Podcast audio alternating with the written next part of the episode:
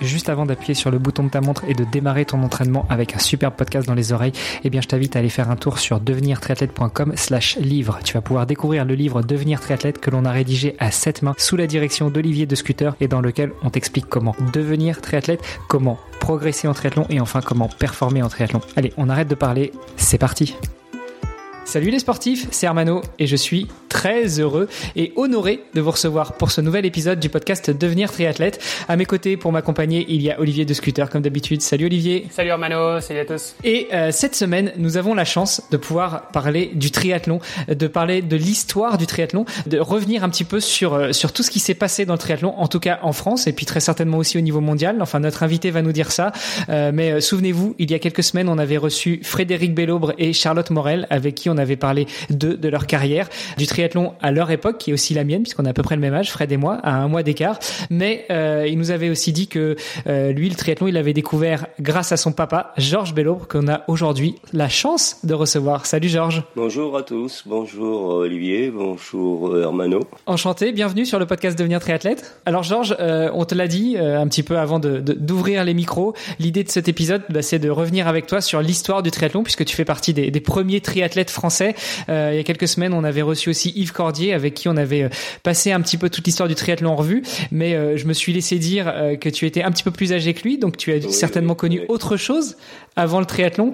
Et donc, bah, écoute, le plus simple, c'est peut-être de te laisser te présenter. Dis-nous tout. Qui est Georges Bellobre? Bah, Écoute, Georges Bellobre sur le triathlon, bah, j'ai été un peu le, le, pionnier puisque on a commencé avec effectivement Yves Cordier on a 20 ans d'écart, il fêtait ses 20 ans, je fêtais mes 40, et on était tous les deux à se tirer la bourre, et on était pourtant euh, sur une épreuve découverte. Euh, euh, c'était vraiment nouveau, les, licences étaient étaient un petit peu anarchiques. il y avait quelquefois beaucoup de natation ou sur certaines beaucoup de beaucoup de vélo. Enfin, c'était vraiment la découverte et l'aventure. C'était un peu le, le défi. C'était tout, toutes sortes de de, de dénominateur pour euh, euh, trouver euh, l'épreuve du triathlon dans, ce, dans ces trois disciplines. Tu nous disais effectivement, tu étais un, des précurseurs du triathlon en France. Alors tu m'as dit quand on s'est parlé euh, que tu tu te souviendrais peut-être pas de toutes les dates déjà en, en bah parlant de, de, dates. Est-ce qu'on peut est-ce qu'on peut dire ton âge, Georges? Bah maintenant euh, j'ai 79 ans. Et tu disais que tu tirais la bourre avec Yves quand toi t'en avais 40, lui il en avait 20, donc ça remonte déjà à quelques années tout ah, ça. Ça remonte à quelques années, oui. donc 84, euh, euh, je peux dire qu'on a commencé le, triathlon euh, en 84, 83, 84. on a vu naître le triathlon. On a d'abord vu les images sur le triathlon d'Hawaï.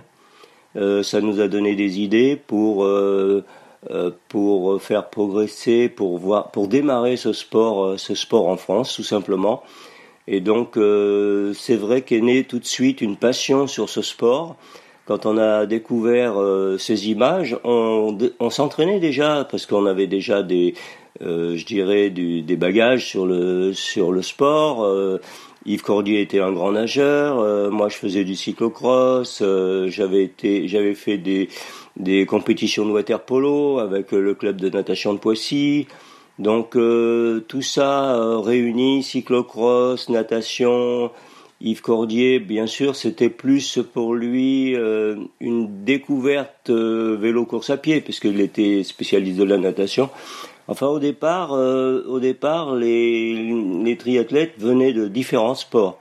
Il n'y avait pas de, de triathlète naissant. c'était beaucoup plus le, défi. tous les, sportifs disaient tiens, bah, on va faire un, on va faire euh, ce, week-end ou euh, dans, dans quelques mois, on va faire une épreuve, euh, une épreuve exceptionnelle, on se lance un défi, on va faire un triathlon. Alors que maintenant, le triathlon est un sport à part entière, tout le monde s'entraîne, enfin, ceux qui font du triathlon depuis leur plus jeune âge, s'entraînent pour, pour ce sport. Et c'est un petit peu comme l'équivalent de l'ultra aujourd'hui, où on se dit aujourd'hui l'ultra c'est un peu, c'est le défi, c'est le truc qu'on a envie de faire justement pour se dépasser, mais c'est pas très, c'est pas très standard. Il euh, n'y a pas vraiment de, il y a pas encore de règles universelles, etc., de distance universelle. c'est le triathlon était un petit peu ce qu'est l'ultra aujourd'hui? Oui, disons qu'on a toujours, il y a toujours une progression. J'ai l'impression, on a toujours envie de d'avoir quelque chose de nouveau. Euh, donc quand on fait un sport, on s'en lasse un peu, donc on veut se lancer un défi. Euh, même pour le triathlon, si on regarde bien maintenant, les triathlètes de base, euh, c'est pas qu'ils se lassent, mais euh, ils ont envie de faire autre chose. Les triathlètes maintenant euh, veulent faire, pour les, les, adultes bien sûr, faire un jour un marathon. les triathlètes ont envie de participer aussi à des épreuves de natation, à des épreuves de vélo. Et donc c'est pour ça que je pense que le triathlon est peut-être un des seuls sports où on peut pratiquer toute sa vie. Parce que bon, ben vous faites euh, vous faites du basket, à un moment donné, il faut, faut, s'arrêter. Euh, vous allez faire de la pétanque, mais pour le triathlon, je pense que c'est tellement varié. Euh, on, on, peut pratiquer. Moi, je, je m'entraîne encore pour pour faire du triathlon euh, à bientôt 80 ans, quoi. Et tu fais des courses? Encore Et je fais des courses, je participe euh, à très peu. Euh, je fais deux triathlons par an. Euh, je je sais pas une obstination, mais je me je, garde cette cette directive de pouvoir faire deux triathlons. Un pour commencer à m'entraîner un peu et deux j'essaye de faire les championnats de France dans ma catégorie d'âge. Ça m'amuse un peu, c'est c'est sympathique. Ça me permet de voir un petit peu le niveau. et, tu montes sur quelle distance, Georges? Oh, Je reste toujours sur le distance S. Les petites distances, ça me suffit bien déjà. Parce que quand on se dépouille un peu euh, en, sport, euh, les, les, petites distances, c'est bien. Hein. Le S, ça reste quand même une heure et demie. Hein. C'est marrant ce que tu dis parce que euh, moi, j'ai je, dépassé la quarantaine et, et, je me dis que le S, pour moi, quand je faisais encore du triathlon, c'était trop court, trop explosif. je voulais plus aller sur des distances comme ça et je cherchais plutôt à aller sur du long. Et toi, tu nous dis à 79 ans, oh, bah moi, je fais que du S parce que ça me suffit, je me dépouille bien. Est-ce que bah c'est oui, oui. Bien sûr, le, le distance A, le distance olympique, euh, maintenant devient un sprint. Il y a deux heures de course, mais on est toujours à bloc. Donc, euh, qu'est-ce qu'est sprint? Qu'est-ce qu'est euh, qu'est-ce qu'est longue distance? On ne sait plus parce que même les même les L, je trouve que c'est de toute façon tu es toujours à bloc. Tu peux pas dire je vais tof tof tof tranquille et puis je fais je fais mes 180 vélos. Non, ça quand j'ai eu fait des, des, longues distances, les 180 vélos, c'était toujours au taquet. Tu penses pas, tu penses pas qu'il y a un marathon derrière. Tu, tu es toujours, euh, es toujours à bloc, quoi. Euh, et alors, quand tu te présentais, tu disais que tu as connu le triathlon en France. Euh, c'est presque toi avec Yves qui avait lancé le triathlon. Euh, tu nous parlais de, des années 83, 84. Hawaï est, est né bah, il y a 40 ans. On a fêté les 40 ans cette année de, de l'Ironman d'Hawaï. tu te souviens comment est-ce que c'est comment est-ce que le triathlon est arrivé en France? Et comment est-ce que vous vous avez été informé Enfin, comment est-ce que vous avez goûté à ça? Disons que c'était pas une inconnue parce que euh, il y a eu euh, dans le passé euh, des épreuves, ne serait-ce que la course des débrouillards qui se faisait à Poissy. C'est-à-dire qu'il y avait, c'était un peu la kermesse. Ça se passait le 14 juillet, et donc il y avait à la fois dans la, dans la même épreuve, alors ça commençait par, par la course à pied, il faisait le, le, tour de la ville à pied, ensuite il prenait le vélo, il faisait aussi euh, peut-être plusieurs tours euh, en vélo, et à la fin il posait le vélo, il se jetait dans la Seine. Et pour la petite histoire, à cette époque, euh, dans les années, allez, on va dire les années entre 40 et 50, il y en a pas beaucoup qui savaient nager. Il y avait une corde qui était tendue entre la rive et l'île, et ceux qui savaient pas nager, bah, ils faisaient ils se tenaient à la corde et puis ils allaient jusqu'à de l'autre côté. C'était, on peut pas dire que c'était vraiment le triathlon qu'on voit à l'heure actuelle, mais c'était une façon de participer sur trois épreuves. Et donc après, bah, progressivement, tout ça, ça a été euh, après la guerre, ça a été abandonné. Euh, après, il y a eu euh, des épreuves. Nous, je me rappelle, on était avec quelques copains euh, c'était marrant de, faire euh, de faire les trois épreuves. On se retrouvait pour aller euh, faire du footing le midi Et puis, de temps en temps, on faisait une petite sortie vélo, on se retrouvait à la piscine. Et d'un seul coup, trois copains, Michel, sans, Michel qui était directeur de, des sports scolaires universitaires, euh, il y avait euh, de mémoire euh, de Debelec qui lui s'occupait du, du, comité d'entreprise sport de, de Talbot Peugeot et PSA même Citroën. Et bah, moi qui étais directeur de piscine qui disait bah tiens pourquoi on ferait pas une épreuve un triathlon. Ça s'appelait le triathlon touristique. C'est on a mis ça on avait mis ça en place en 1977 mais on faisait une épreuve par an. C'était pas beaucoup, mais dans l'année, ça nous obligeait un peu à, à nous rencontrer, à, nous entraîner, euh, tu vois. Et donc, euh, bon, bah, c'était la fête, quoi, quand on faisait ça une fois par an. Euh, D'ailleurs, ensuite, il y avait la, la, la troisième mi-temps, comme on dit, on se retrouvait devant un bon repas. Et voilà, alors ça se présentait par euh, d'abord, en général, la course à pied Ensuite, on faisait, euh, on, s'arrêtait, on allait prendre nos vélos, on se déplaçait en voiture parce que c'était pas au même endroit. Et bien sûr, on finissait par la natation. Pourquoi la natation? Parce que ça permettait à la fin de se rincer un peu, de prendre une bonne douche. Euh, c'était plus plus sympa de se retrouver. On était tous euh, sur le bassin en maillot de bain. Certains savaient pas nager, même à l'époque, en 77, il y a des personnes qui savaient pas encore nager. On leur mettait une ceinture et ils faisaient euh, comme ils pouvaient un crawl euh, euh à leur technique et ils finissaient à faire un 50 mètres quoi, très très tranquillement. Et tout ça, bon, il y avait un classement pour la forme, mais c'était pas le but tellement euh, à l'époque. Moi, j'étais bon ben c'était un défaut peut-être euh, professionnel, je voulais toujours arriver le premier, mais déjà. Et donc euh, voilà, on faisait ça. C'est pour dire que la naissance du triathlon, il y avait déjà des prémices avant, avant Hawaï, en France. Déjà. Oui, et, et d'ailleurs, il me semble qu'il y avait aussi euh, des, des épreuves en canoë où la natation était à la base remplacée par le canoë, mais alors je sais plus, je crois que ça, oui, ça, ça, y a, il y a, du début du siècle. Oui, mais je ne sais pas si ça n'a pas été après, après le triathlon. Il me semble, hein, de mémoire, euh, l'histoire du canoë, je crois que ça a été lancé euh, bien après les, les, les, premières vues sur, euh, sur le triathlon, euh, les petites organisations qu'on pouvait voir. D'accord, mais donc juste pour, pour revenir alors sur l'origine en fait du triathlon, parce que je pense qu'il y a, il y a effectivement un débat aujourd'hui. Est-ce que le triathlon à la base, il a été créé où? Il a été créé en France ou aux États-Unis. Euh, ça dépend ce qu'on appelle effectivement le triathlon ou si c'est juste l'enchaînement de plusieurs disciplines. Mais donc, d'où bah, vient le triathlon? Ouais, écoute, moi, je suis peut-être un petit peu chauvin, mais je dirais que ça a commencé en France, parce que regarde la course des débrouillards à Poissy. Euh, c'était dans les années 46, 48, tu vois, donc... Euh... Et, même avant, parce que je regardais pendant que tu parlais, là, sur Internet, euh, les premières traces, elles remontent à 1904 euh, de la course des débrouillards à, Poissy. Oui, donc, donc ça, fait déjà quelques années. Hein.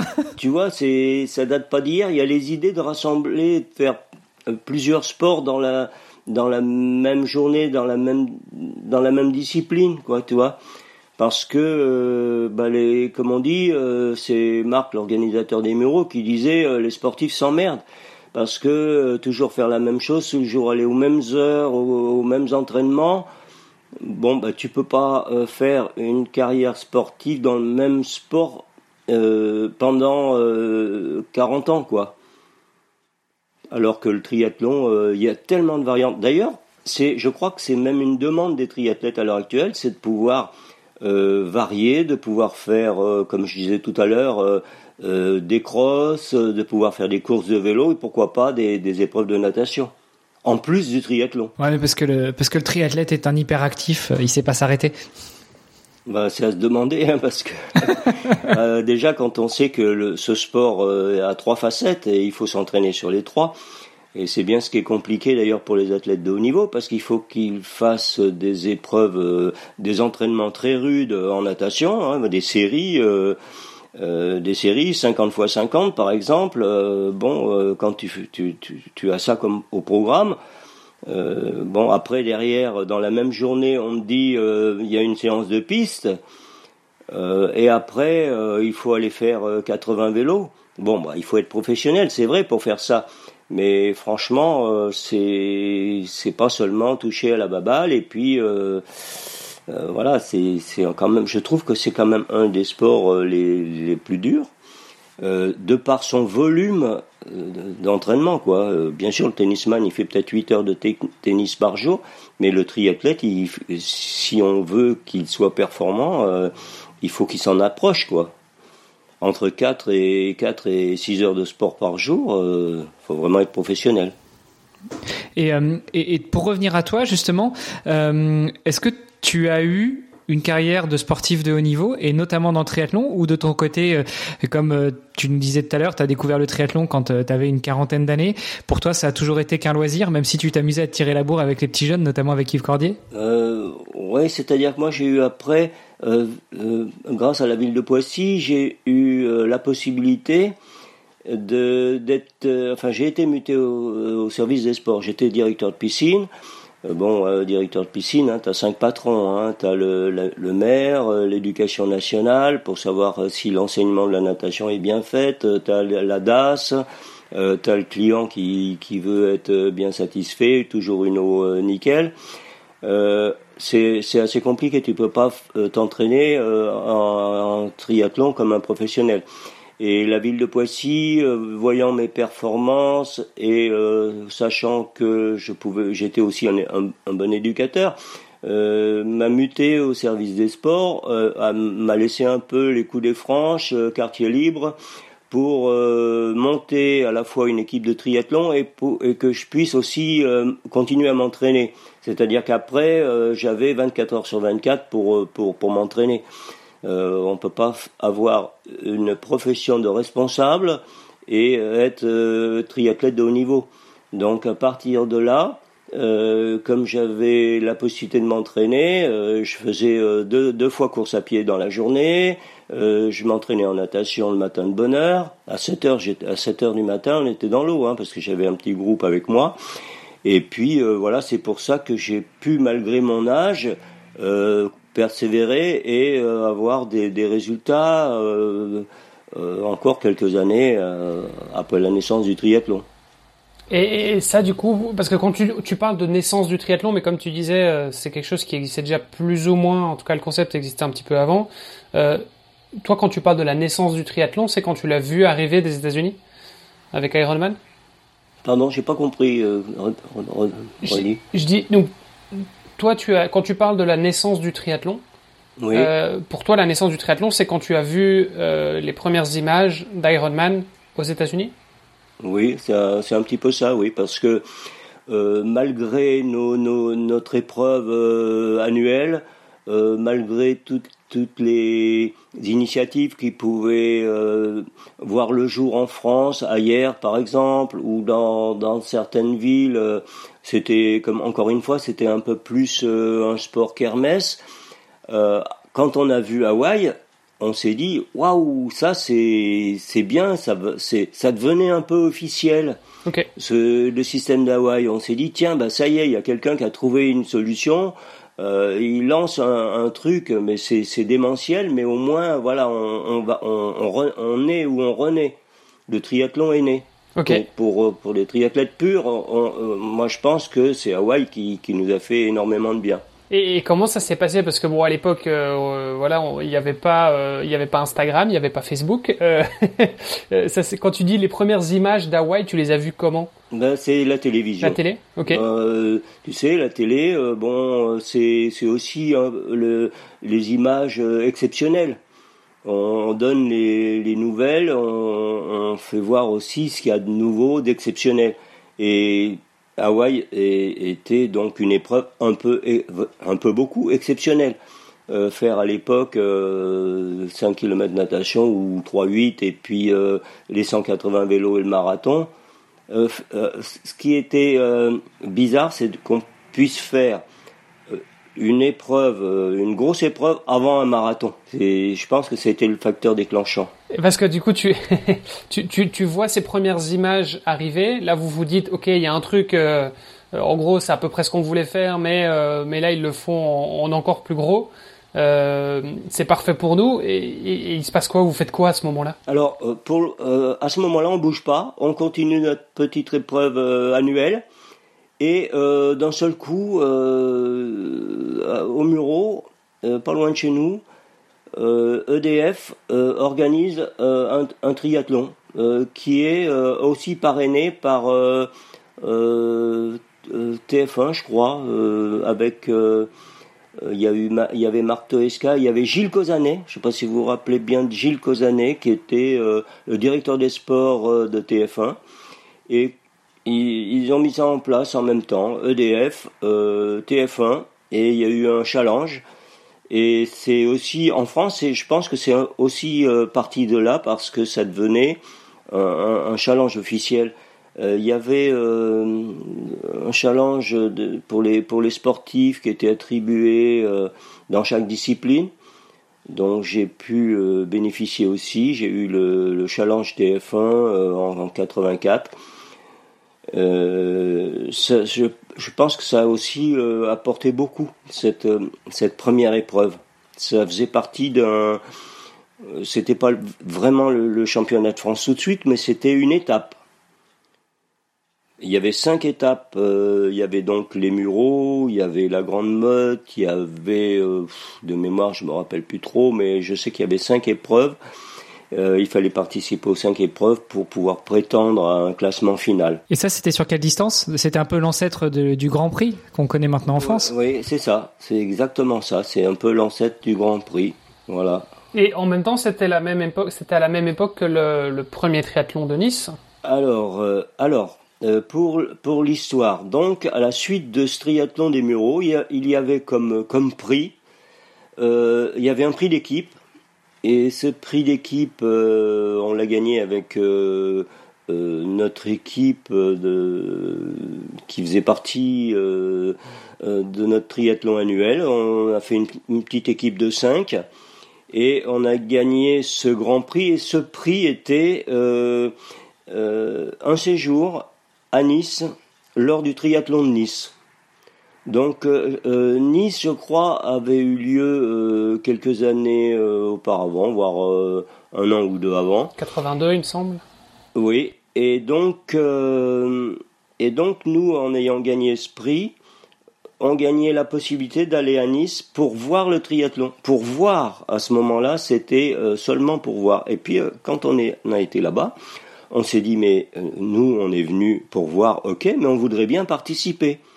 Et donc on a demandé à participer et euh, ça a été accepté. On a eu la possibilité de, faire pour la première fois le triathlon de Nice.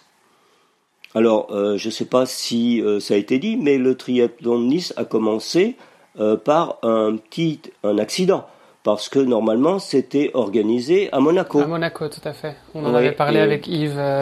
Il y avait un décès, il me semble, dans la famille. Oui, de, de la princesse euh, Grace euh, qui a qui, décédée euh, par son accident de voiture et donc ça a été reporté sur sur sur Nice.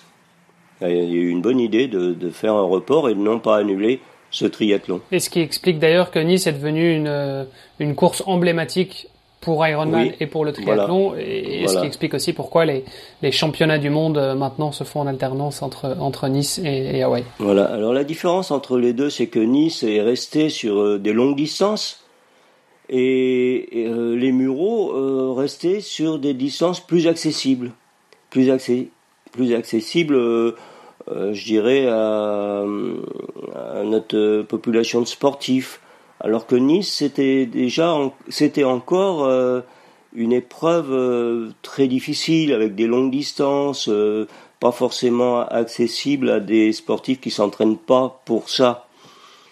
faire Nice à l'époque, c'était c'était 3-8 natation, il y avait beaucoup moins, c'était un petit peu réduit par rapport à Hawaï.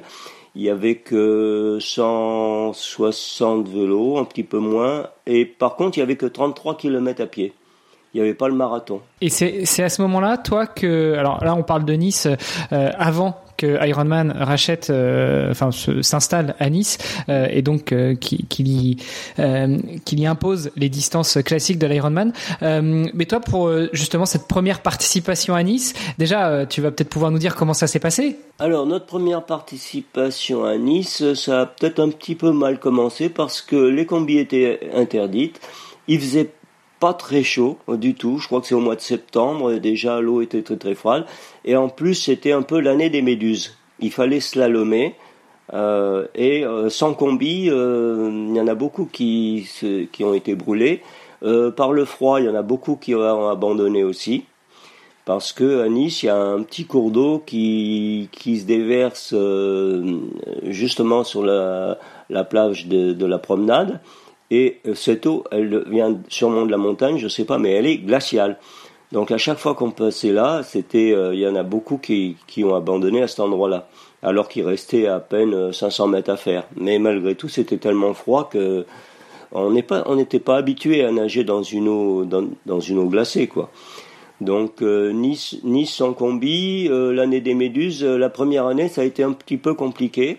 Il y avait une domination américaine quand même parce que euh, déjà, les, Américains euh, arrivaient, euh, je me rappelle, c'était l'année où j'ai connu Julie Moss, bien sûr Marc Allen, et puis toute l'équipe d'Américains qui venaient pour, pour se faire les dents à Nice, parce que c'était, ça ressemblait beaucoup à Hawaï, un petit peu plus court, mais c'était un peu le phénomène, le, même phénomène. L'arrière-pays niçois est très difficile, parce que ça, ça grimpe, hein, c'est bien, c'est ça c'est tortueux. Euh, ça restait une, une, belle épreuve et ça, ça restait aussi un, un gros défi alors, euh, à ce moment-là. Et, et, tu disais pourquoi est-ce que alors pour les, les Américains dominaient, euh, ça veut dire qu'ils avaient déjà un petit peu d'avance, si c'était ça faisait déjà quelques années qu'ils s'entraînaient pour faire ce genre de distance là. Voilà, exactement. Ça faisait quelques années parce que Hawaï est quand même apparu au moins cinq ans avant avant Nice. Donc ils ont eu le temps en 5 ans de, de, se préparer et d'être euh, plus performants.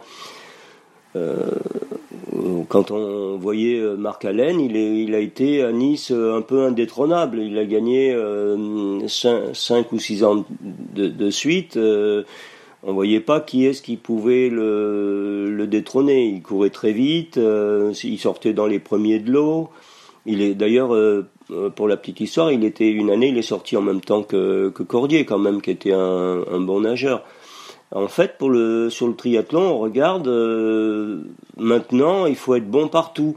Avant, on avait une discipline de prédilection, soit on était bon nageur ou bon cycliste ou bon coureur à pied, mais maintenant, euh, on peut prétendre à pouvoir faire des compétitions dans les trois disciplines le triathlète peut euh, faire euh, euh, des compétitions de natation, il peut faire des courses de vélo, et puis il peut faire le marathon, et puis prétendre à, des places d'honneur. Et, à quel moment est-ce que les, Français sont revenus à la charge? Parce qu'aujourd'hui, si on regarde sur la scène internationale en 2023, bon, les Américains sont, forts, ils ont des bons athlètes, mais bon, je veux dire, on a aussi des très bons athlètes en Europe. à quel moment est-ce que la tendance s'est équilibrée, on va dire? Disons qu'au fil des années, euh, on a su euh, mieux s'entraîner. C'est un peu, je dirais, dans, les, dans toutes les disciplines sportives. Hein, on a su mieux s'entraîner, quel que soit le sport. maintenant, il n'y a qu'à regarder tout ce qui se fait, que ce soit la diététique, les analyses sur les muscles. donc, on, on, progresse forcément. Mais sur le triathlon, euh, on a affiné les modes d'entraînement. Euh, entraîneur triathlon, bon, j'ai commencé, euh, c'est pareil, j'étais un des premiers après, euh, comme j'ai, j'étais quand même âgé quand le triathlon est né, j'ai abandonné assez vite la compétition. j'ai été nommé comme entraîneur. Bah, entraîneur, au début, c'était c'était pas évident. On n'avait que son vécu. Euh, on n'avait pas trop de, euh, de livres qui nous disaient euh, comment entraîner un triathlète. Et disons que je pense que c'est là qu'on a réussi à rattraper un peu les, les Américains qui avaient au moins 5 ans d'avance sur nous. Euh, avec euh, toutes nos connaissances, on a réussi, bien sûr, maintenant on pourrait presque dire que la France est, est, est un des, des, meilleurs pays pour le triathlon. Mais il y, a, il, y a, eu du chemin, il y a eu des clubs qui se sont investis, qui, qui sont nés tout simplement, parce que quand le triathlon est apparu en France, il n'y avait, avait pas de club. Donc les clubs se sont créés, tout ça, ça a été un cheminement euh, d'année en année. Les, les, clubs se sont multipliés. Il y a eu une fédération.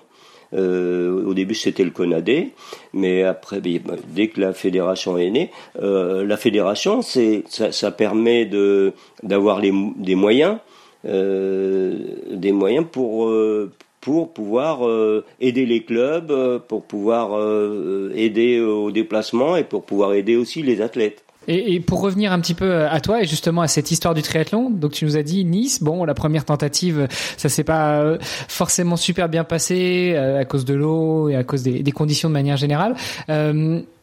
À quel moment justement, euh, toi et ou votre équipe, euh, ça vous a mis le pied à l'étrier et puis vous avez commencé à, à pratiquer de plus en plus et, euh, et à répéter les, les, participations sur des compétitions qui d'ailleurs, on se demande comment est-ce qu'elles apparaissaient? Parce que s'il n'y avait pas de club au début, s'il n'y avait pas de fédération, d'où venaient les, compétitions en triathlon. Mais déjà, pour revenir à toi et à, l'équipe des, euh, des, des fous de, de, Poissy, euh, qu'est-ce qui a fait que vous êtes, euh, vous êtes installé dans le paysage du triathlon en France? Bah écoute, tout simplement, bon c'est vrai, il n'y avait pas de, de, de fédération, il n'y avait pas de club, mais il y avait, je pense qu'à chaque fois, c'est c'est pas idiot de dire que les villes organisaient des triathlons euh, pour faire une fête dans la ville.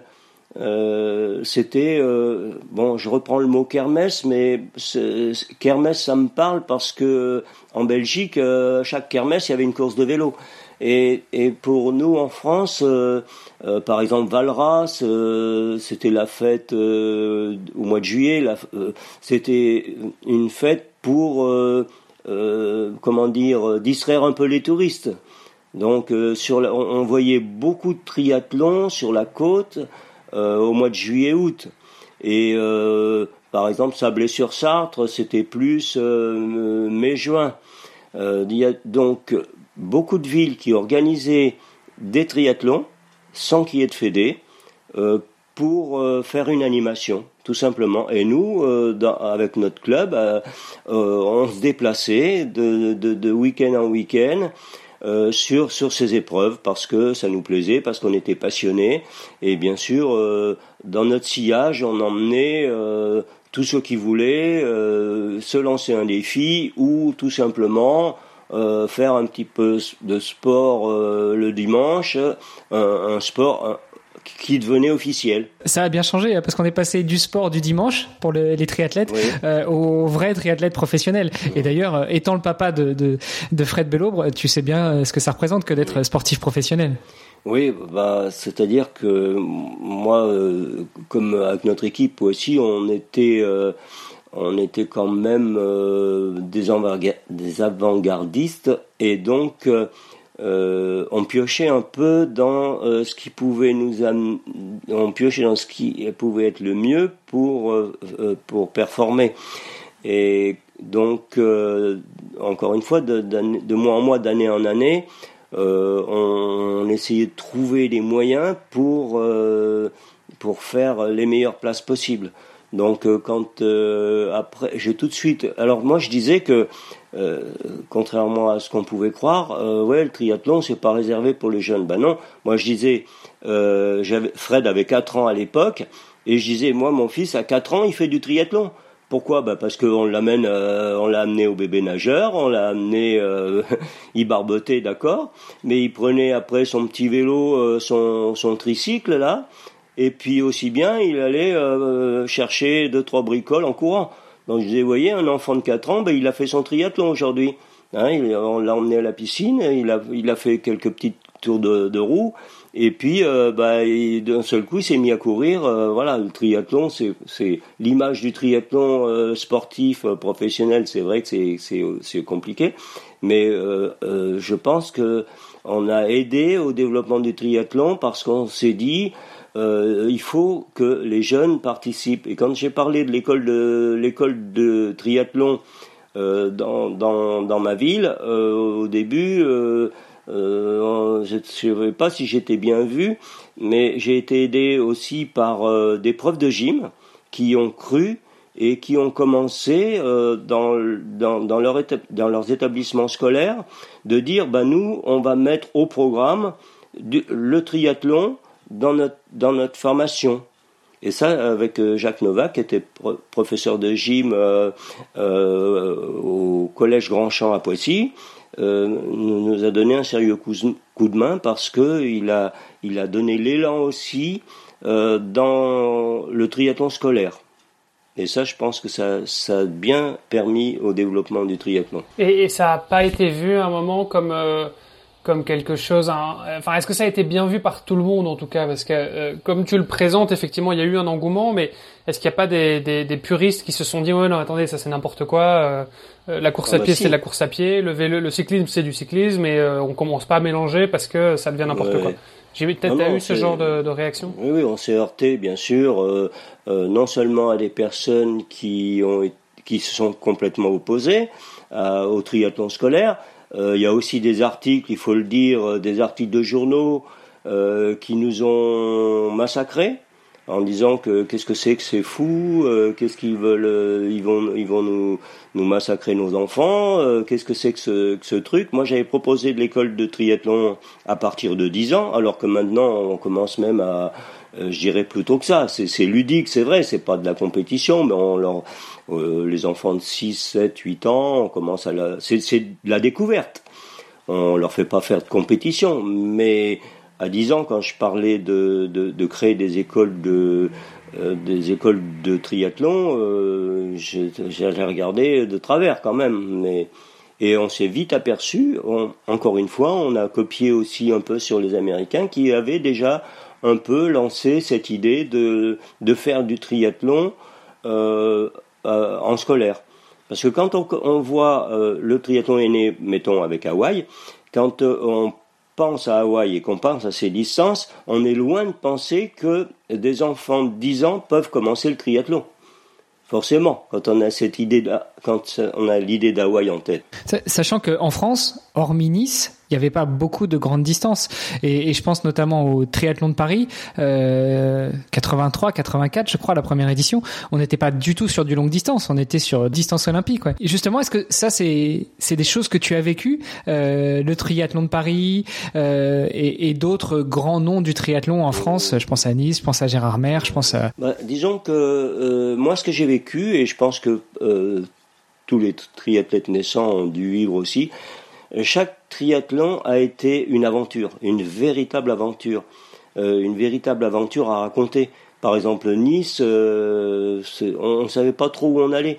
Et quand on, doublait quelqu'un, on se disait, bah, euh, on double quelqu'un, mais peut-être que c'est lui qui va nous ramasser tout à l'heure. Donc on était un petit peu solidaires, un peu des uns des autres. Moi, je me rappelle, par exemple, Nice, euh, Paris, Nice, Bordeaux, enfin tous les triathlons, j'ai toujours une histoire à raconter. Euh, le triathlon de Nice, de Paris, par exemple, bon, je fais troisième, premier triathlon. Euh, l'eau était, l'eau, on nageait quand même dans la Seine. C'est pas, c'était pas l'eau de, la, de, de Seine de maintenant. je me rappelle, bon, je me, je me suis cassé un orteil parce que je suis tombé en vélo. Euh, Marseille, euh, Marseille, il faisait très très chaud. Euh, c'était c'était un petit peu l'horreur. Lyon, Lyon, on faisait le, le tour du, des des du Mont d'Or à Lyon. à chaque fois c'est c'est ça a toujours été alors que maintenant on fait le triathlon on part on part au départ d'une épreuve on sait ce qui va se passer hein, natation vélo course à pied mais ce que j'ai vécu c'est vraiment à chaque triathlon, je dis bien à chaque triathlon, une aventure. on savait pas trop ce qui allait se passer. Aussi en termes de distance, parce que tu le rappelais, euh, à l'époque c'était pas normalisé, donc c'était un petit peu euh, chaque organisation qui faisait euh, la distance qui lui qui lui convenait, en tout cas en France. Oui, bah, c'est ça. Alors on part, on pouvait partir pour 800 mètres natation, 60 km vélo et puis 15 à pied. Il y avait beaucoup de, une grande distance à pied en général, parce que je pense que les organisateurs pensaient plus à une épreuve de course à pied, d'athlétisme que de, que de triathlon. Natation, pas beaucoup. Alors, sur des villes où il y avait beaucoup de nageurs, on s'apercevait qu'il y avait beaucoup de natation. Et voilà, sur, sur des épreuves où, il y avait dans un bon club cycliste, eh ben, il y avait euh, 80 vélos, quoi, pour 800 mètres natation. Enfin, c'était, c'était un petit peu euh, à la tête de l'organisateur, à l'idée de l'organisateur. Et, tu nous disais en introduction que tu t'es pas mal tiré la bourre justement avec Yves Cordier, donc mmh. euh, niçois, mmh. euh, à l'origine aussi pas mal sur le triathlon de Nice. à quel moment vous vous rencontrez et à quel moment vous écrivez ensemble cette histoire du triathlon en France? Bah Écoute, on s'est tout de suite connus par le, le triathlon des Mureaux parce que bon, il sort premier de l'eau, c'est déjà une référence, loin devant.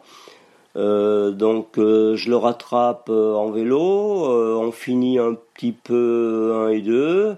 donc après, ben on, s'est inconnu un peu plus. comme on a gagné Nice, on s'est retrouvé à Nice. Et puis on tenait un petit peu le, le, haut du, le haut du classement malgré tout, parce que même si je le rattrapais en vélo, il sortait toujours dans les premiers de l'eau. Et puis, euh, c'était lui, il était niçois en plus, donc euh, ça favorisait. Et puis on se, on se retrouvait, après on, on, a été un peu copains quand même, parce que euh, se retrouver euh, toujours en tête sur les épreuves, ça crée des liens, on s'est invité, j'allais nager avec lui à Nice. de temps en temps, je lui donnais un petit peu des conseils vélo aussi, donc voilà, ça a été une union, une union forcée. Euh, malgré tout. Et puis euh, le fait de nos différences d'âge, c'était assez original de, de pouvoir euh, s'entraîner un petit peu ensemble. Quoi. Tu parlais de cet aspect solidaire dans le triathlon qu'il y avait au début. Je pense que c'est quelque chose qu'on retrouve encore aujourd'hui. Alors peut-être peut-être pas autant, hein, parce que c'est devenu peut-être d'autant plus compétitif, qu'il y a des prize money, etc. Donc voilà, mais mais mais je pense que j'entends souvent dire, en tout cas, des gens qui viennent d'autres sports, qui disent bah ouais dans le triathlon moi ce que j'aime bien c'est ce côté euh, très communautaire où euh, où les gens s'entraident et euh, et la preuve c'est que sur les courses souvent on est on, on, a tendance à encourager les gens qui sont un petit peu dans le mal là où là où on le retrouverait peut-être moins cette, solidarité dans d'autres sports? Oui il y a cette cette solidarité dans dans ce sport parce que bon en, en dehors du en dehors du triathlon de haut niveau, hein, de haut niveau, c'est bon, c'est chacun pour soi. C'est normal. Hein. Si tu vois le, euh, le copain euh, s'écrouler un peu, bah si t'es pour la gagne, euh, t'es pas mécontent. Oui, non, d'accord, tu vas continuer, mais, mais, même ça, tu vois, tu, je, me rappelle, enfin je sais plus, mais même tu vois des, des des images de Hawaï par exemple, au championnat du monde le, deuxième qui dépasse le premier avec une petite tape dans le dos, tu vois, euh, mais pas, enfin bienveillante. Oui, il y a, disons qu'il n'y a pas d'agressivité entre triathlètes. Oui, comme tu le verrais. Exactement, comme tu le verrais au foot par exemple. Tu vois, les gars qui commencent à se taper dessus. Ouais, voilà, Moi, j'ai pas encore vu ça en triathlon. Enfin, ça a dû, ça a dû arriver un jour, hein, mais. non, non, justement, comme tu dis, ça, ça n'arrive pas en triathlon. Le, le deuxième qui, qui rattrape, euh, par exemple, euh, Marc Allen qui, qui double Yves Cordier euh, sur le triathlon de Nice, bah c'est c'est pas ça chambre pas. Hein, ça dit pas tiens bah tu vois t'as essayé de me battre bah non je suis là ça au contraire on dit bon ben désolé pour toi c'est pas ton jour mais demain pourquoi le premier euh, sera pas derrière, euh, voire cinquième? Il y a de, ce qu'il y a eu de euh, d'un peu, je dirais, exceptionnel, c'est c'est un peu comme au tennis, quoi. Le numéro un, il est longtemps numéro un. Le, dans le triathlon, celui qui est costaud, il est costaud et il restera un bon moment costaud, tu vois. Et donc, le, le, dans le classement, celui qui, qui, gagne des triathlons, il va pas d'un seul coup se retrouver à la cinquantième place comme, comme ça peut se produire dans les courses de vélo. Euh, tu peux être euh, costaud en vélo, puis d'un seul coup, euh, ben, au sprint, tu te retrouves à l'arrière du peloton. Dans, dans, dans le triathlon, si tu es bon triathlète, tu vas forcément, si tu cours tous les dimanches, tu, tu seras, tu seras jamais, sauf blessure, tu seras toujours dans les dix premiers, quoi. Et toi, tu le confirmes ça, en étant toujours champion de France dans ta catégorie, en continuant à participer aux épreuves. J'essaye de garder mon titre. À partir de quand, en France, est-ce que tu as vu que euh, le triathlon a commencé à se professionnaliser?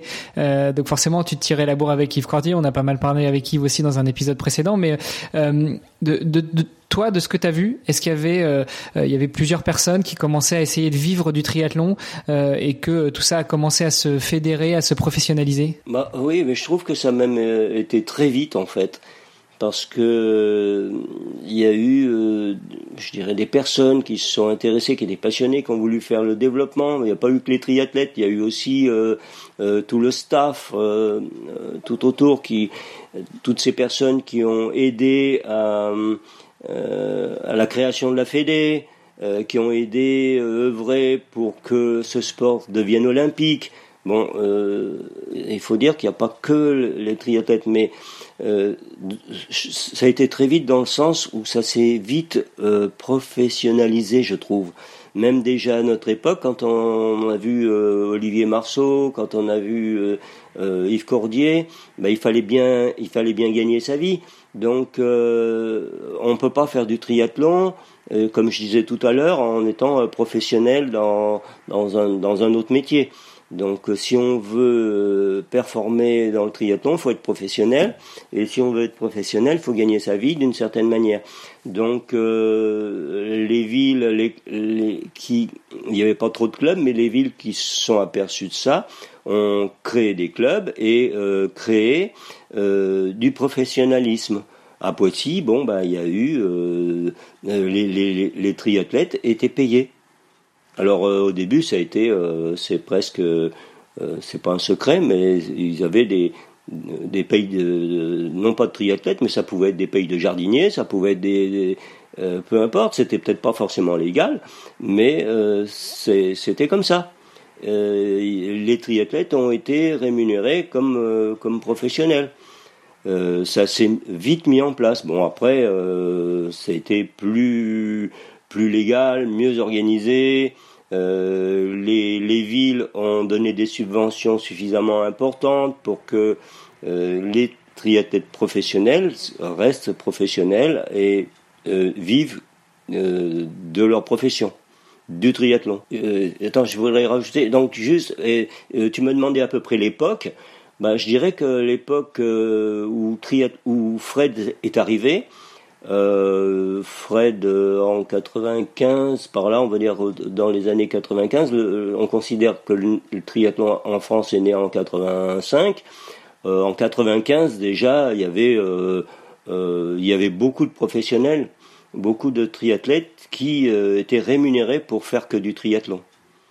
Donc il a fallu 10 ans, on va dire, pour pour euh, trouver euh, un professionnalisme euh, important dans le triathlon. Ce qui est, comme tu l'as dit, ultra rapide. Et j'ai l'impression que ça va de plus en plus vite. Si on prend l'exemple du swimrun, donc c'est cette discipline enchaînée natation et course à pied, et qui d'ailleurs en France dépend de la Fédération française de triathlon, c'est c'est arrivé encore plus vite. Ça s'est professionnalisé en, en, en, un an ou deux. Donc, mais à l'époque, que le triathlon se professionnalise comme ça en France en 10 ans, enfin quand je parle de professionnaliser, c'est au sens large du terme, c'est effectivement créer une fédération, créer de plus en plus de clubs, que des gens puissent commencer à en vivre, euh, ça a été euh, super rapide. Toi tu nous as dit qu'effectivement en 84 quand ça a commencé à arriver en France, enfin début des années 80, tu avais déjà euh, une quarantaine d'années. combien de temps t'es resté dans le sport et, comment est-ce que tu as continué à, à, voir évoluer et à faire évoluer le triathlon en France? Alors si tu veux, moi quand donc j'étais muté au service des sports j'ai pu m'entraîner, comme je disais tout à l'heure, mais euh, mes supérieurs euh, souhaitaient euh, que j'abandonne assez vite pour pouvoir justement prendre le, la le, commandement, si tu veux, d'une mise en place d'une école de, de, triathlon, prendre en charge une équipe élite. Tu vois, il y avait dans l'esprit de, des personnes qui m'ont nommé, malgré tout, une idée cachée en disant, bon, bah, si Georges, il a 40 ans maintenant, on voudrait bien qu'il abandonne pour pouvoir gérer un peu le triathlon à Poissy. Et j'ai bien senti que j'avais une chape sur le dos qui me disait euh, bon bah arrête euh, arrête euh, tes conneries, fais plus de triathlon, occupe-toi des autres. Mais dans, dans, dans mon esprit, pour moi, je voulais continuer, je voulais, je voulais toujours continuer à me battre, continuer à faire du triathlon, continuer à être performant. Mais j'ai vite été obligé, je dirais presque, d'arrêter pour m'occuper de l'école de triathlon, pour m'occuper un petit peu de, de la structure même. Euh, de l'intendance de, triathlon parce qu'il fallait, euh, mine de rien, il fallait accompagner tous ces triathlètes sur, sur des épreuves comme euh, Nice, Lyon et autres. sur les grands prix qui naissaient, il fallait bien que quelqu'un s'occupe de ça et j'étais un peu nommé pour ça. C'est à ce moment-là justement que tu vois euh, que tout commence à évoluer, tout commence à exploser, euh, tout en euh, tout en ayant le, le jeune Fred qui, qui, grandissait et puis qui, qui faisait ses armes plus sur la natation que sur le triathlon. Oui, c'est exactement ça. Euh, dans les années 84, bon, il y a eu quelques années où on, on on a vécu avec euh, les, les professionnels naissants, mais d'un seul coup, on s'est intéressé non pas aux, tout petits, comme je disais tout à l'heure, de, de 10 ans, mais aux, juniors. On a commencé à dire euh, ces jeunes euh, de 16, 15, 16, 18 ans, bah, on, va les, les initier au triathlon. Il y a eu déjà cette démarche-là, et c'est là que je je suis intervenu pour euh, commencer à briefer, commencer à entraîner ces jeunes-là et euh, d'année en année descendre euh, l'âge de la pratique du triathlon jusqu'à arriver à entraîner des, enfants de 10 ans. Mais pour revenir aux juniors, après le passage du, je dirais des longues distances, le passage de la fédération, les professionnels, est, est venu euh, l'ère où il fallait entraîner tous ces jeunes naissants, intéressés par le triathlon, passionnés euh, des nouvelles passions pour le triathlon, euh, encore une fois des jeunes de 15, 16, 17, 18 ans, qui pouvaient performer. et sont nés les, championnats de France juniors, cadets, tout ça. Tout ça, ça s'est mis en place assez rapidement. Et donc, c'est à la fois ce qui a permis le développement du triathlon. En fait, on a commencé, le triathlon, on a commencé à l'envers. On a commencé par faire des, longues distances, commencé à s'occuper des professionnels, et on est descendu, euh, on est descendu progressivement jusqu'au scolaire. Au lieu de, euh, en général, sur un sport, on commence par euh, une éducation sur les petits, puis on monte, on monte, et puis on arrive à des, à des équipes professionnelles le triathlon, euh, je dis pas que, c'est, ça a été mauvais, mais je dis qu'on est parti un, un peu à l'envers euh, en, en, prenant comme base euh, les, gros bonnets, les, professionnels et les longues distances. Maintenant, tout est rentré dans l'ordre. Euh, il y a du triathlon pour les enfants, pour les, adultes, pour, les vieux, pour, tout le monde. Euh, voilà, il y a eu toutes toutes les cases sont remplies. Ça, ça, ça, fait plaisir d'entendre parler de tout ça et de revenir justement aux sources de, euh, du triathlon en France.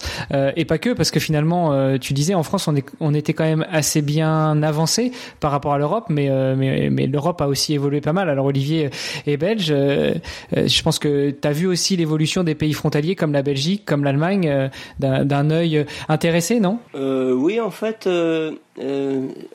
bizarrement euh, les pays européens ont, aussi euh, évolué, euh, je dirais, en même temps, au même niveau. À chaque fois qu'il y avait un triathlon en France, il y avait aussi l'équivalent en Belgique, en Allemagne. quand je parle de, la naissance du triathlon et de l'évolution du triathlon, je pense aussi de l'évolution en Europe parce que il y a eu très rapidement aussi des championnats moi, je me rappelle avoir fait le, championnat à Genève, un championnat d'Europe. Alors, euh, qu'est-ce qu'il avait d'officiel? J'en sais rien. Mais c'était un championnat d'Europe. Il n'y avait pas de fédé, mais il y avait déjà un championnat d'Europe. Euh, tu vois, c'est assez bizarre, mais c'est comme ça. Et euh, je me rappelle, il y avait des épreuves en, Allemagne aussi, il y avait des épreuves en Belgique, il y a eu des épreuves aussi aux Pays-Bas. Euh, tu, vois, tout ça, c'est ça s'est emmêlé en même temps. Il y a eu euh, un, terrain fertile pour euh, pour pour le développement du triathlon. ça il y a jamais, à part bien sûr des, des, des personnes qui disaient ouais c'est une histoire de fou, mais non, ça ça malgré tout continué son petit bonhomme de chemin. Et avec l'Europe, avec, je dirais presque toutes les épreuves mondiales. Et on a eu une chance quand même qu'il n'y ait pas eu de, victimes parce que sur le triathlon, il faut reconnaître que des personnes euh, se présentent, se présenter sans beaucoup d'entraînement, un peu comme euh, comme le marathon. Hein. Il y en a qui vont faire le marathon, euh, ils s'entraînent une fois une fois par semaine en course à pied. Mais ça, chacun fait comme il veut. Après, s'ils si, veulent finir à la ramasse, c'est leur choix. Mais en triathlon, je pense qu'il y a quand même beaucoup plus de possibilités d'entraînement. euh, je vois maintenant euh, dans les piscines, euh, euh, presque tous les bonnets, je ne veux pas dire tous, mais tous les bonnets sont marqués d'un triathlon. Tu vois, triathlon de Deauville, triathlon de ceci, triathlon de cela. Sur les bonnets de bain, tu te dis, ben, on est tous, ils sont tous triathlètes. À croire qu'ils font que des bonnets de triathlon. ouais, c'est ça, les nageurs ont récupéré les bonnets de triathlètes. Ouais, c'est fou. Hein. En piscine, maintenant, tu vois que des triathlètes bientôt. parce que toi, tu vas toujours en piscine pour t'entraîner ou pour le boulot? Euh, Un peu les deux.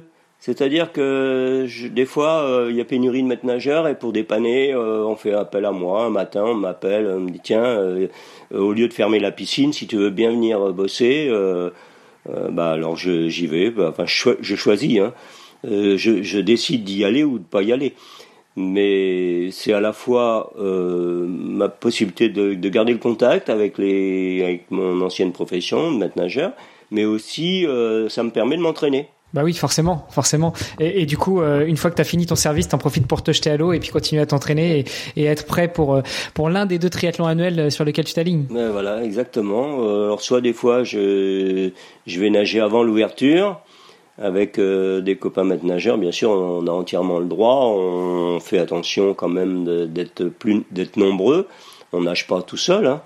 Euh, on est trois quatre à se donner rendez-vous avant les heures d'ouverture de la piscine et puis euh, bon, on fait notre entraînement. Puis après, soit on reprend le boulot, soit on repart chez nous. Mais bon, c'est une la piscine, c'est assez compliqué parce qu'il faut trouver faut trouver un établissement. Hein.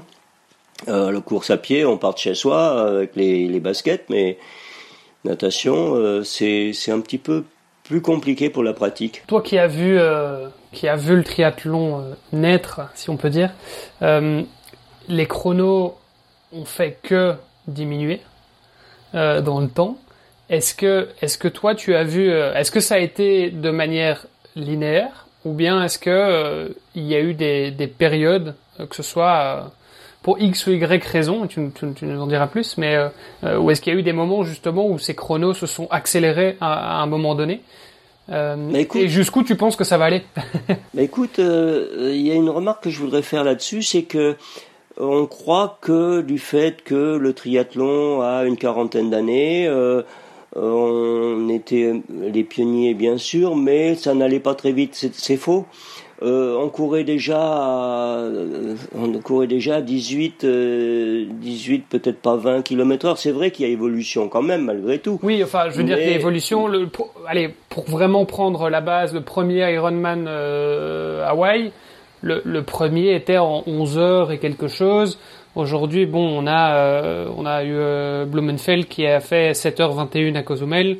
Euh, bon, avec un peu de courant dans l'eau, donc si on reprend le, le record de Frodeno, c'était 7,27 je crois, ou quelque chose comme ça, mais euh, voilà, et puis un sub, euh, un subset aussi euh, avec dans des conditions un peu particulières, avec du drafting, etc. Mais, voilà, ça c'est des choses. Allez, je vais pas dire qu'on a divisé par deux, mais il y a eu quand même, il y a eu quand même une, une, belle progression. Donc, euh, et je dis pas, je dis pas du tout qu'on était lent, enfin que vous étiez lent hein, à l'époque. Non, non, non. Mais, euh, mais je veux dire, il y a quand même eu une, petite progression, même si on pourrait dire qu'elle est marginale évidemment, mais et parce que les conditions n'étaient pas les mêmes, le matériel a évolué, etc. Bien sûr, mais. Oui. Disons que cette différence dans l'évolution est, est, due à, à, la distance.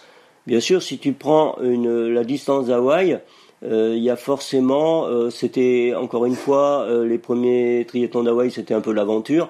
Donc la vitesse, les gars ils se testaient, ils savaient pas où ils allaient, ça allait, ça allait pas vite. proportionnellement, ça allait pas vite du tout. Maintenant, comme je disais tout à l'heure, Hawaï c'est un sprint, un sprint long.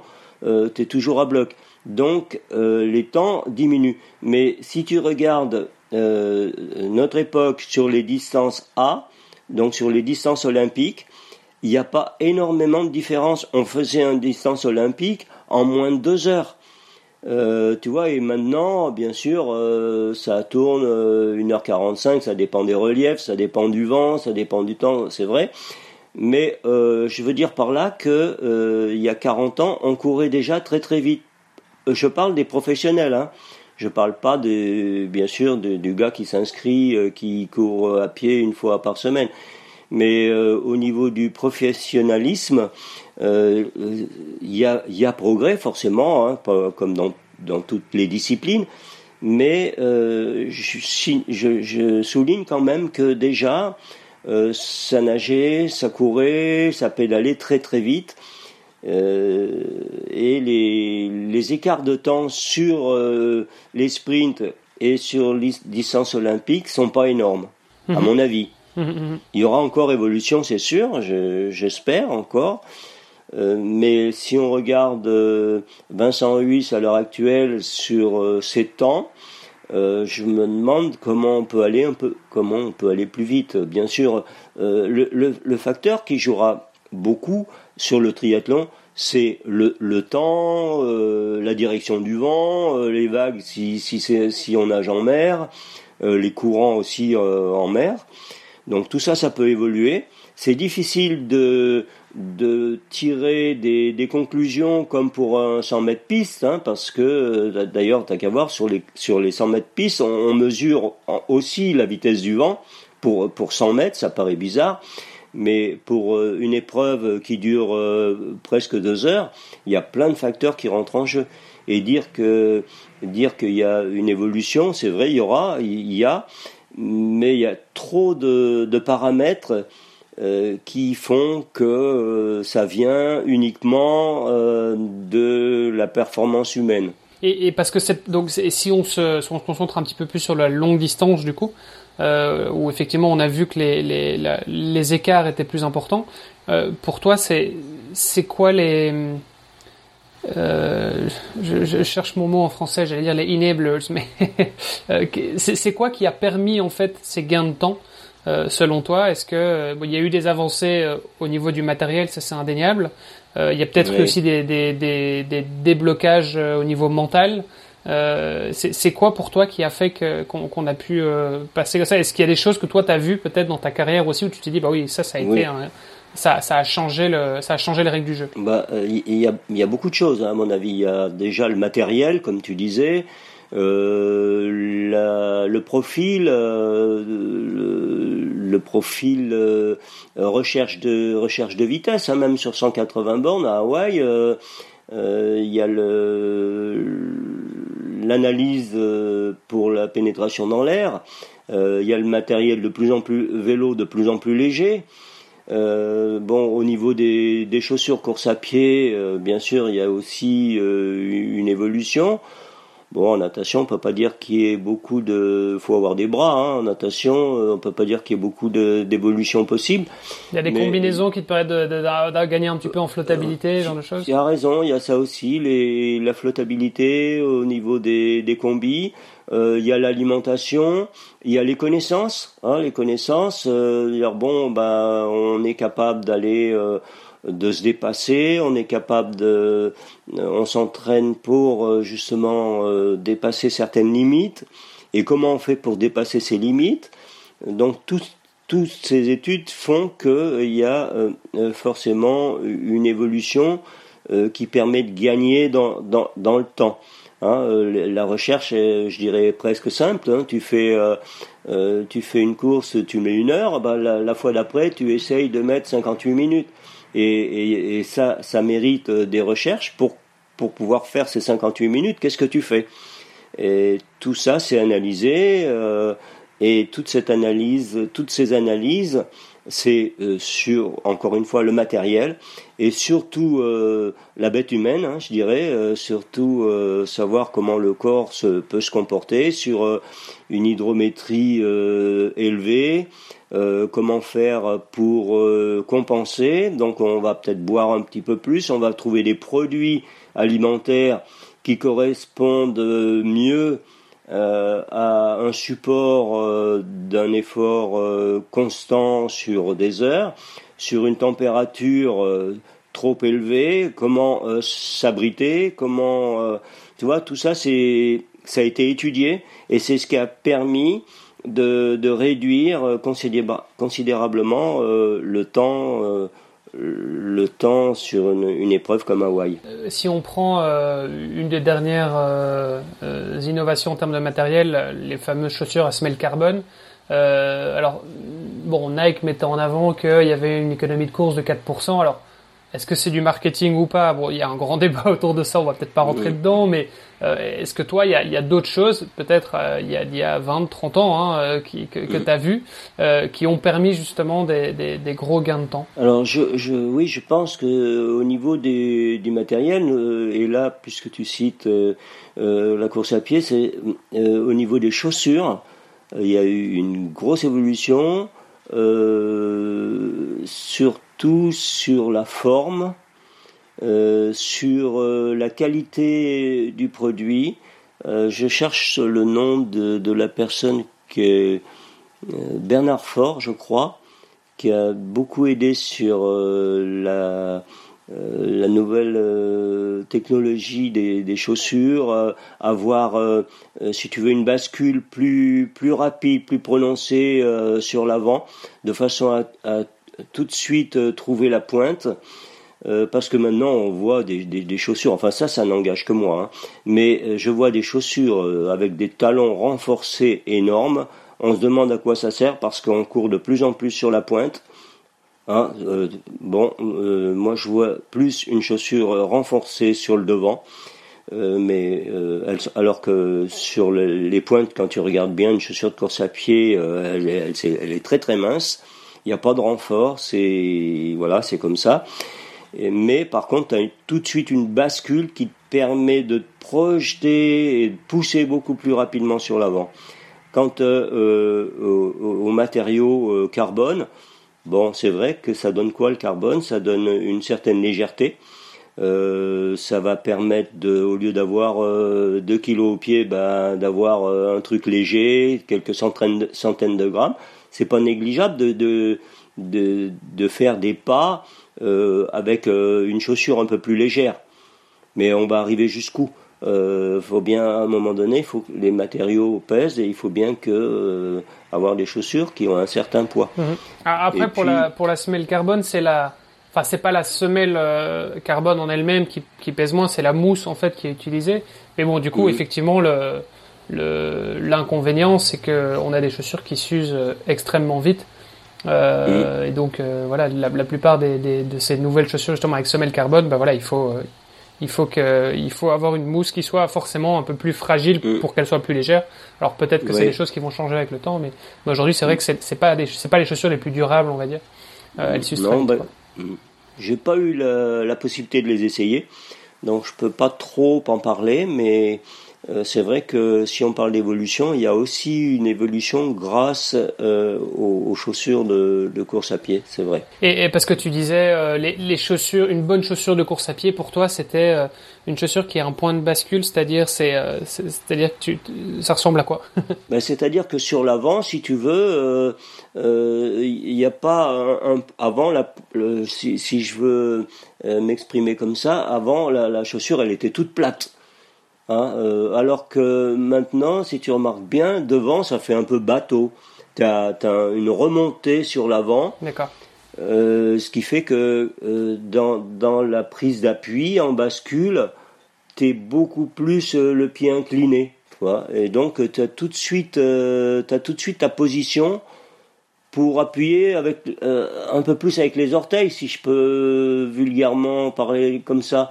Euh, tu es beaucoup plus sur l'avant. Bah, euh, encore une fois, ça c'est c'est mon, mon analyse personnelle. Je, je suis pas forcément technicien de, de la course à pied, tu vois, mais puisque tu me demandes mon idée là-dessus, mon analyse, ça serait ça. C'est que l'évolution sur les chaussures, c'est cette prise d'appui sur l'avant. Mais encore une fois, je me trompe peut-être. Je ne sais pas. C'est voilà, c'est un c'est ce que je pense. Bon, on a on a pas mal parlé de, de, minimalisme euh, et notamment avec euh, euh, Blaise Dubois de la clinique du coureur.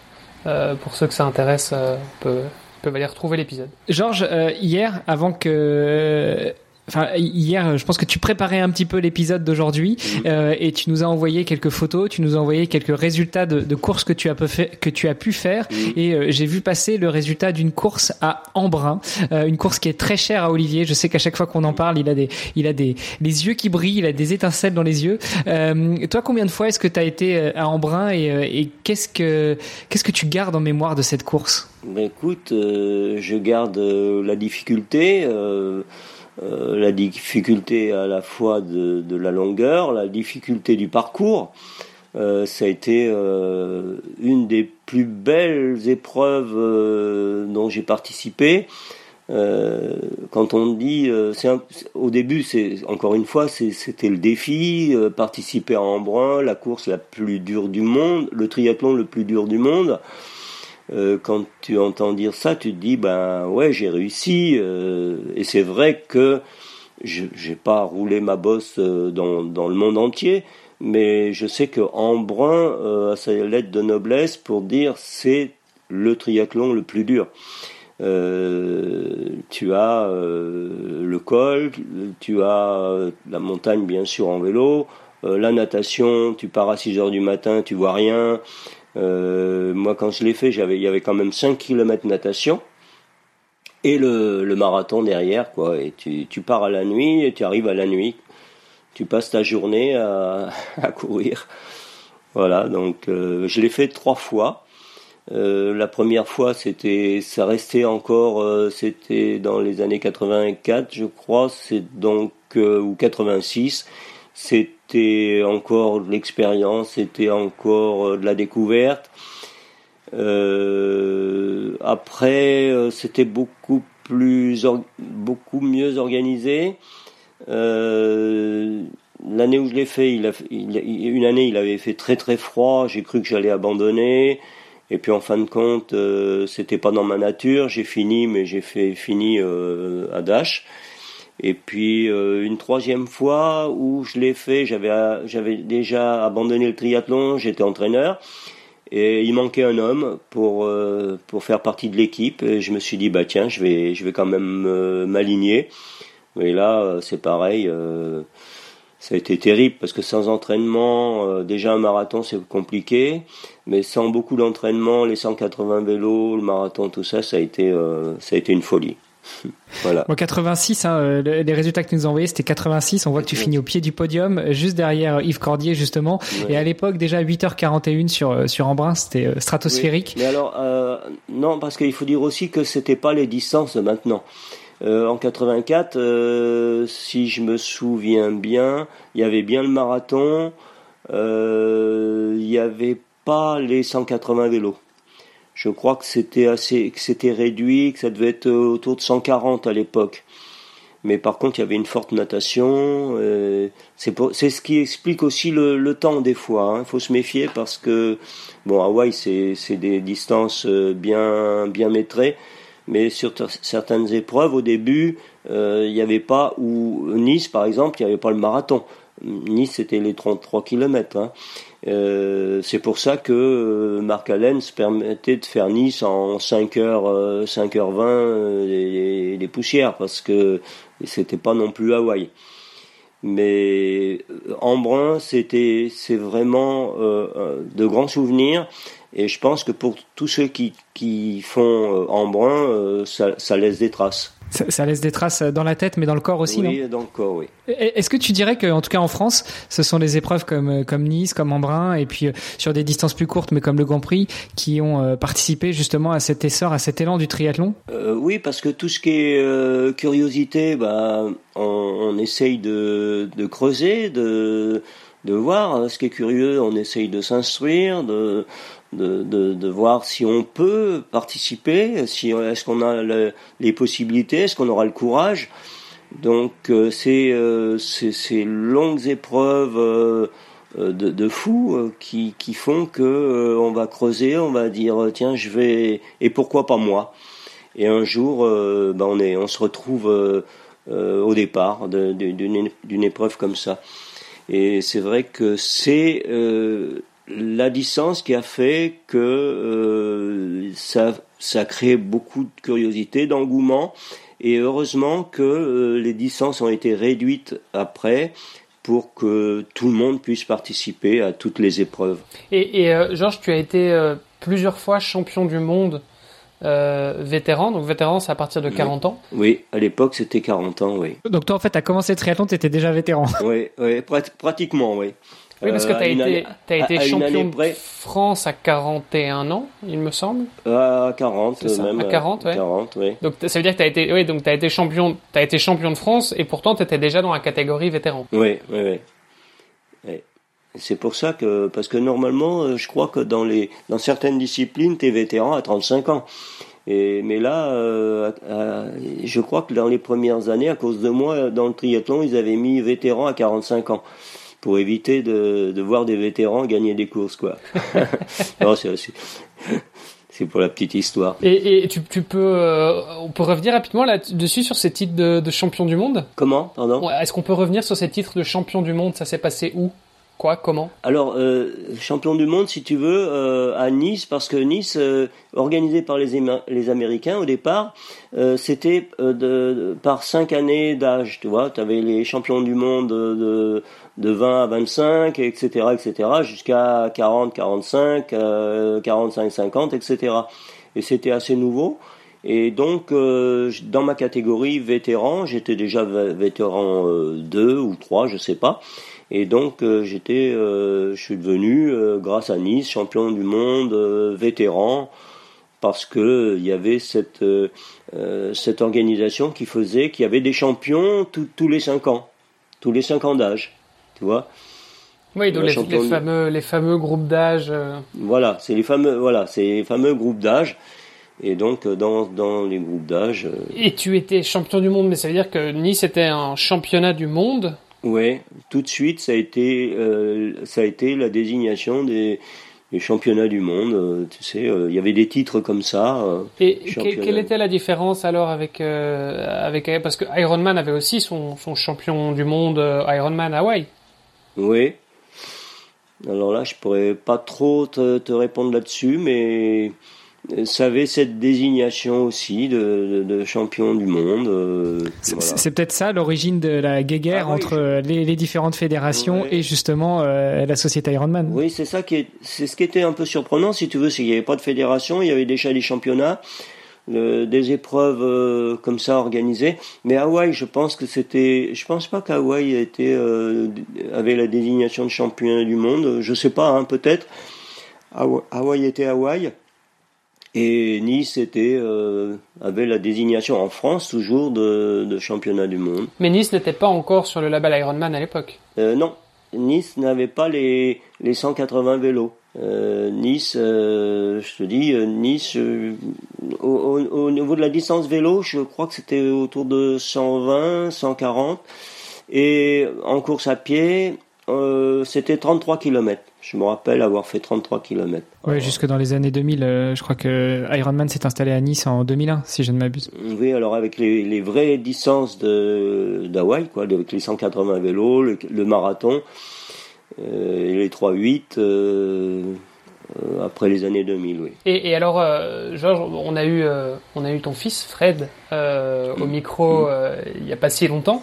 Mm. Donc, bon, il nous a parlé un petit peu de sa découverte du triathlon, etc. Mais, mais toi, de ton côté, si on veut avoir l'autre perspective, comment ça s'est passé? Parce que, bon, toi, évidemment, étais, on l'a compris, hein, tu vivais pour le triathlon. Euh, Quand Fred est né, du coup, toi, tu avais, euh, avais comme ambition déjà depuis euh, dès le départ d'en faire un champion ou comment ça s'est passé? Ou il a juste voulu euh, faire comme papa? Oui, bah écoute, il y a eu un peu des deux. C'est-à-dire que, bien sûr, moi, j'avais abandonné la compétition et je me suis tout de suite aperçu que si tu n'étais pas nageur, tu ferais jamais un, championnat du monde tu ferais jamais un champion du monde. Donc euh, je me suis dit, euh, il, faut, euh, il faut commencer par la natation.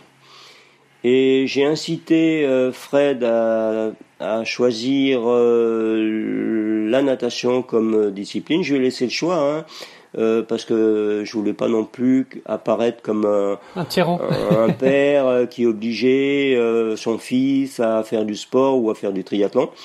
Euh, il a eu le choix, il aurait dit non, non, moi je veux pas faire euh, natation. Bon, il a choisi la natation. Euh, il a nagé régulièrement, très précocement. Je l'entraînais d'un côté, il avait le club de, natation aussi de l'autre. Et progressivement, bah après, euh, euh, il a eu fait avec moi en VTT des petites sorties. On a eu fait des run and back. Après, bah, de la course à pied, il je l'inscrivais sur sur les crosses, tout ça. Ça, allait, ça a été à la fois euh, un, un, souhait pour pour moi, un désir pour lui, parce que quand il a vu que, euh, comme j'entraînais les triathlètes, il a vu que c'était sympa, que c'était une bonne discipline, qu'il y avait quand même peut-être pas pas mal de rigolade, mais enfin qui, euh, qui, avait une certaine ambiance. Donc il a progressivement, il a souhaité intégrer le, le groupe de triathlètes et ça a continué comme ça, quoi. Mais euh, donc euh, il a réellement souhaité euh, faire du triathlon. Alors quant à faire du triathlon de haut niveau, ça, ça s'est fait euh, progressivement puisque il baignait, je dirais, dans dans l'ambiance du triathlon. Chez, chez nous, c'était triathlon euh, du matin au soir, euh, du soir au matin. Hein. Euh, quand euh, on avait des conversations, c'était sur le triathlon. Forcément, moi, j'amenais à la maison les résultats. J'amenais des fois des, des, petites anecdotes. J'amenais les, les, les, performances de chacun. les mérites de, de certains jeune triathlète. Donc tout ça, ça c'était un, un, terrain fertile pour, euh, pour que Fred en prenne connaissance et puis euh, prenne le pas sur, euh, sur cette épreuve de, de, triathlon. Et t'as pas eu peur à un moment de, de le dégoûter peut-être de, qu'il en ait trop parce que c'est quelque chose qui peut arriver aussi? Oui, donc il a fallu faire très attention à ça parce que comme tu dis, après trop, trop c'est trop mais euh, c'est mis en place euh, la fédération, les épreuves, et donc euh, les épreuves minimes, les épreuves cadets, tout ça, ça s'est enchaîné. Et puis il y prenait un certain plaisir. Donc euh, moi je l'accompagnais régulièrement. je pense, je trouve que ça s'est bien passé. Notre, carrière, je dis bien notre carrière parce que c'était un accompagnement euh, à la fois lui euh, dans, dans sa, progression sportive et moi dans mon encadrement. J'ai toujours été là pour euh, pour suivre, pour voir euh, s'il n'y avait pas de, de lassitude. Euh, justement, quand il y a eu, il a fait un stage. Comment il est allé à Boulouris? Il a fait un stage une année, un, stage avec Patrick Dreano, natation triathlon à Boulouris. Ça lui a plu. Il a souhaité intégrer le, le groupe, le staff de, de Boulouris. Donc on a fait toutes les démarches pour qu'il puisse euh, intégrer le CREPS euh, avec Patrick Driano à Boulouris. Mais ça a été vraiment son souhait. Et depuis, il n'est jamais revenu et, et, il n'est jamais revenu à Poissy. il est toujours resté à Saint-Raphaël depuis. Il nous a quittés, enfin il nous a quittés euh, euh, de, sur l'habitation, mais il, mais on a toujours de, de, bons contacts, de bons rapports. Il n'y a, pas, il y a pas de souci de ce côté-là. Mais parce que j'allais dire justement, jusque, jusque quand est-ce que tu l'as, tu l'as coaché en fait? Euh, c'est jusqu'à jusqu'au moment où il part faire ses études, euh, c'est ça? Ben euh, donc comme je disais, moi j'ai été entraîneur triathlon, donc il a toujours été sous, il a tout de suite été sous ma coupe. Dès qu'il a voulu faire du triathlon, c'est moi qui l'entraînais. Et puis bon, j'ai essayé le plus possible de pas m'occuper que de lui. Euh, mais malgré tout, euh, j'ai passé peut-être beaucoup plus de temps sur euh, sa performance, sur sur ses, sur sa progression. Forcément, quand on est père de famille, il faut pas faut, faut pas le nier. On est beaucoup plus penché sur la performance de, de son garçon que certains athlètes ou jeunes triathlètes qui viennent pour et qui prennent le, le club comme un club, club de rencontre. Il y a ceux qui ont envie de bosser, puis ceux qui n'ont pas envie, quoi. Mais d'autant plus que tu étais, euh, tu étais toi-même compétitif. Donc j'imagine que, euh, étant athlète compétitif, tu, tu, tu, es assez, assez exigeant vis-à-vis de, vis-à-vis de tes enfants, je, suppose, euh, à ce niveau-là. Oui, bah, je pense aussi, mais je peux difficilement analyser ça, mais euh, si je fais un peu un souvenir en, arrière, je, reconnais que euh, j'étais plus exigeant euh, et toujours dans la perspective du haut niveau. même si je savais qu'il fallait prendre son temps, qu'il fallait pas non plus griller les étapes, il y a eu bon à chaque fois les championnats de France de minime, cadet, tout ça, et je je voulais toujours, je souhaitais toujours que Fred soit le, le plus performant possible à ce niveau-là, quoi. Et forcément, euh, ça m'a amené à être vigilant sur euh, ses sur entraînements. Voilà. Tu, tu as eu euh, une fille aussi? Oui, une fille aussi. Qui a fait du triathlon Qui a pas fait de triathlon parce que je sais pas, c'était plus, plus son époque. À ce moment-là, elle finissait ses études. Il a fallu qu'elle choisisse euh, une, euh, une carrière professionnelle. Elle n'était pas très très sportive. Elle a tout essayé la natation, la danse, l'athlétisme. elle a été très sportive aussi, mais euh, jamais en jamais l'idée de compétition. Toujours du loisir, jamais l'idée de de faire une performance toujours participer, mais jamais, toujours que, que pour participer, tout simplement. Jamais pour pouvoir être. C'est une idée complètement différente euh, entre mes, nos, deux enfants, c'est que euh, Nathalie voulait bien euh, être sportive, toujours faire quelque chose, c'est vrai, mais jamais dans la performance. Oui, c'est beaucoup une question de personnalité finalement. Oui, oui. Mhm, mhm. Georges, le, podcast s'appelle Devenir triathlète. Euh, pour toi, normalement, je pose toujours une question à la fin du podcast en demandant à nos invités euh, comment est-ce qu'on peut devenir triathlète. Mais pour toi, j'ai un petit peu envie de, de modifier cette question et, et je te demanderais euh, finalement comment est-ce qu'on fait pour rester triathlète toute sa vie? Eh ben, euh, rester toute sa vie, ben, je pense que ben, c'est une grosse passion hein, au départ. Hein.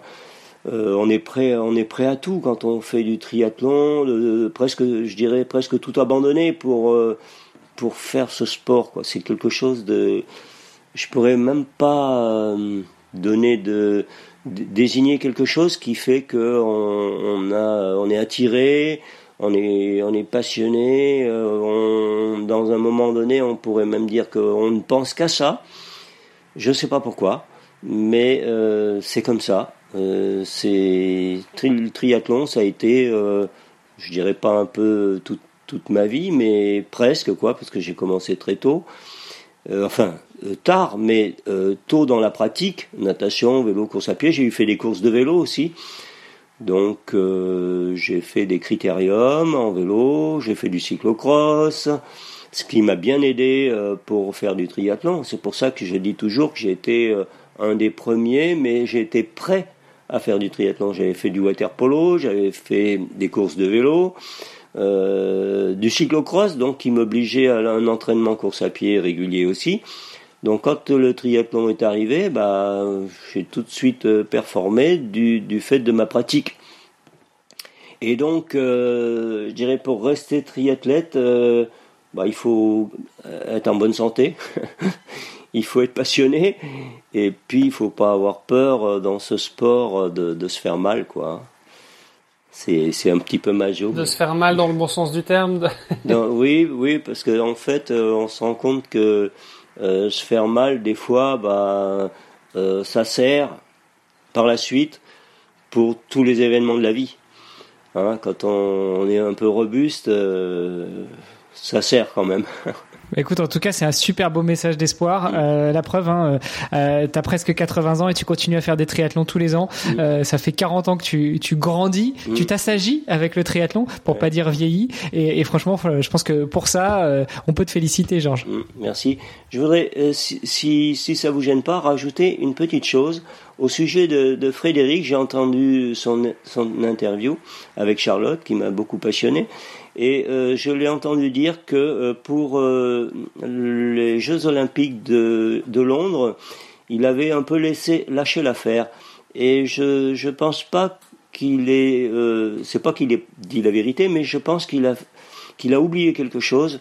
C'est que pour Londres, il s'était énormément préparé. Il est allé faire des stages au ah, au Kenya euh, pour performer en course à pied. Il a fait tout ce qu'il fallait, il a donné énormément pour se qualifier à Londres et il a été blessé. Et ce qui l'a empêché de, qui l'a empêché de participer, d'être sélectionné pour, pour Londres. Mais franchement, quand il dit que euh, il, avait, il était déjà plus dans le coup, je pense que c'est, il a oublié qu'il avait tout, tout donné pour pouvoir faire l'ombre. Il, il s'est donné tous les moyens, il a fait des stages, euh, le Kenya, il, a fait, il avait pris un entraîneur de Clermont-Ferrand, course à pied, euh, pour vraiment, parce que il faut reconnaître que la course à pied dans le triathlon, c'est aussi, euh, je dirais, une des grosses facettes. Euh, la natation, bien sûr, pour sortir de l'eau en premier, et la course à pied pour finir, euh, finir bien et pour finir en, trombe. Et il avait préparé tout ça et je pense qu'il se rappelle plus parce qu'il avait vraiment vraiment tout fait pour être sélectionné et malheureusement euh, comme tous les sportifs une blessure euh, euh, vous fait tomber par terre quoi ça annule tout. Voilà. J'ai rectifié ce, ce, ce petit, ce bah, merci passage. Pour la, merci pour la reprise, effectivement. Euh, ça permet de compléter, tu vois, euh, l'épisode avec, avec, avec Fred et, et Charlotte. Euh, c'était l'épisode 328 sur le podcast. Donc pour ceux qui l'auraient pas encore écouté, bah, filez, euh, filez, euh, écoutez le fiston. Voilà, maintenant que vous avez entendu le père, allez écouter le, le fiston. bon, merci de, de, de, votre accueil, je dirais. Merci à toi d'avoir euh, accepté notre invitation, puis d'avoir partagé avec nous aussi cette, euh, cette histoire du triathlon en France, en Europe, euh, de manière mondiale, et puis d'avoir fini justement sur cette sur cette belle note pour rappeler que que Fred est aussi un, sportif. je sais pas s'il a oublié. Je pense que c'est plutôt dans son caractère très humble et, que ça fait partie de, de l'humilité dont il fait dont il fait preuve. bref, tout ça pour te remercier encore une fois, Georges, pour tout ce que tu as fait pour le tri, et puis bah, d'avoir accepté notre invitation. On espère qu'on aura l'occasion de se croiser un ces quatre euh, sur une course. Et puis euh, on, on, va, on, va, scruter maintenant les championnats de France euh, V, je sais plus combien, et, et peut-être qu'un jour on viendra sur une course pour venir te voir. D'accord, ça marche. Ah bah, la prochaine c'est Gravelines, hein. les, les championnats de France de Gravelines. Magnifique. Allez. Bon bah écoute, c'est noté. Merci Georges. Merci Georges. Très bye émouvant comme épisode. à très Allez. bientôt et nous on se retrouve la semaine la prochaine. prochaine. Salut Armano, salut à tous. Salut. Au revoir. Merci d'avoir écouté cet épisode jusqu'au bout. N'oubliez pas de rejoindre notre groupe Facebook pour discuter avec les invités, commenter et poser vos questions. Et Olivier et moi, nous vous répondrons dans un prochain épisode. À la semaine prochaine. Salut les sportifs.